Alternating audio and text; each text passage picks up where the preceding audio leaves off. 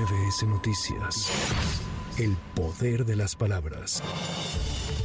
En medio del proceso electoral, tres funcionarios del INE presentaron su renuncia. Jorge Torres argumentó que dejará la coordinación de la Unidad de Servicios de Informática por motivos personales. Dicha área tiene a su cargo el programa de resultados electorales preliminares PREP, la A para la recolección de firmas de los candidatos independientes, el sistema de fiscalización, el voto electrónico y toda la seguridad de la infraestructura tecnológica de la institución. Otro de los funcionarios es Jorge Alberto Gutiérrez García, director de Proyectos e Innovación Tecnológica. También renunció el director de sistemas Armando Calleja González.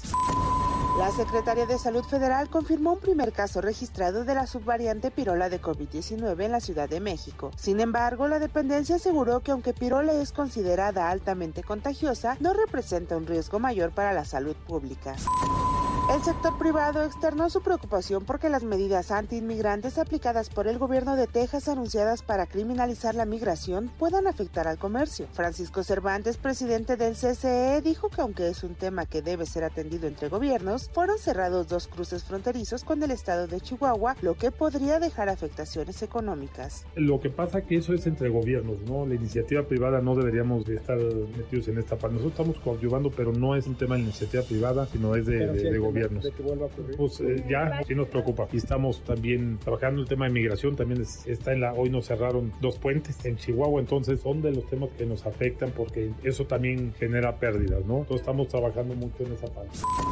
Se pospone hasta el próximo año la reunión que diputados federales sostendrán con la titular de la Secretaría de Seguridad Federal, Rosa Isela Rodríguez, para tratar la crisis de inseguridad que vive el país. Así lo anunció el presidente de la Junta de Coordinación Política de la Cámara de Diputados, Jorge Romero. Ella muy amable nos dijo a mí en lo personal que el día de mañana lo tenía muy completo por una agenda incluso internacional, pues es algo que nosotros comprendemos. En la mejor de las cortesías eh, estamos en el planteamiento de una nueva fecha a la que está completamente y que le agradecemos. Y terrible, la matanza es algo terrible de jóvenes, de cualquier persona, de jóvenes que estaban conviviendo es algo terrible. Es algo que en verdad, precisamente por eso queremos hablar con ella. No queremos venir a exponer a nadie o echarle culpas a nadie. El dirigente nacional del PRD, Jesús Zambrano, afirmó que Sandra Cuevas, alcaldesa en Cuauhtémoc, no está contemplada en ninguna candidatura, por lo que podría tomar la decisión de irse con Morena y Claudia Sheinbaum como lo hizo el alcalde de Coajimalpa, Adrián Rubalcaba. Lo de Sandra, pues yo, aunque no lo ha hecho oficial, pero creo que tomará la misma ruta que su actual pareja sentimental, de irse con Claudia, con Morena, con, con ellos, pues, ¿no? Esa declaratoria de pausa que ambos hicieron y que particularmente ella hizo después de toda la sarta de cosas que dijo, pues era claro que se trataba de una farsa. Este lunes al noroeste de China, un temblor de magnitud 6.2 dejó más de 100 muertos y al menos 200 heridos. Desde el Vaticano, el Papa Francisco aprobó que los sacerdotes católicos puedan dar su bendición a parejas del mismo sexo, pero aclaró que no debe equipararse con la figura del matrimonio. La noche de este lunes fueron velados los primeros cuerpos de las víctimas masacradas durante una posada en Salvatierra, Guanajuato. La Fiscalía del Estado ajustó la cifra de asesinados a 11.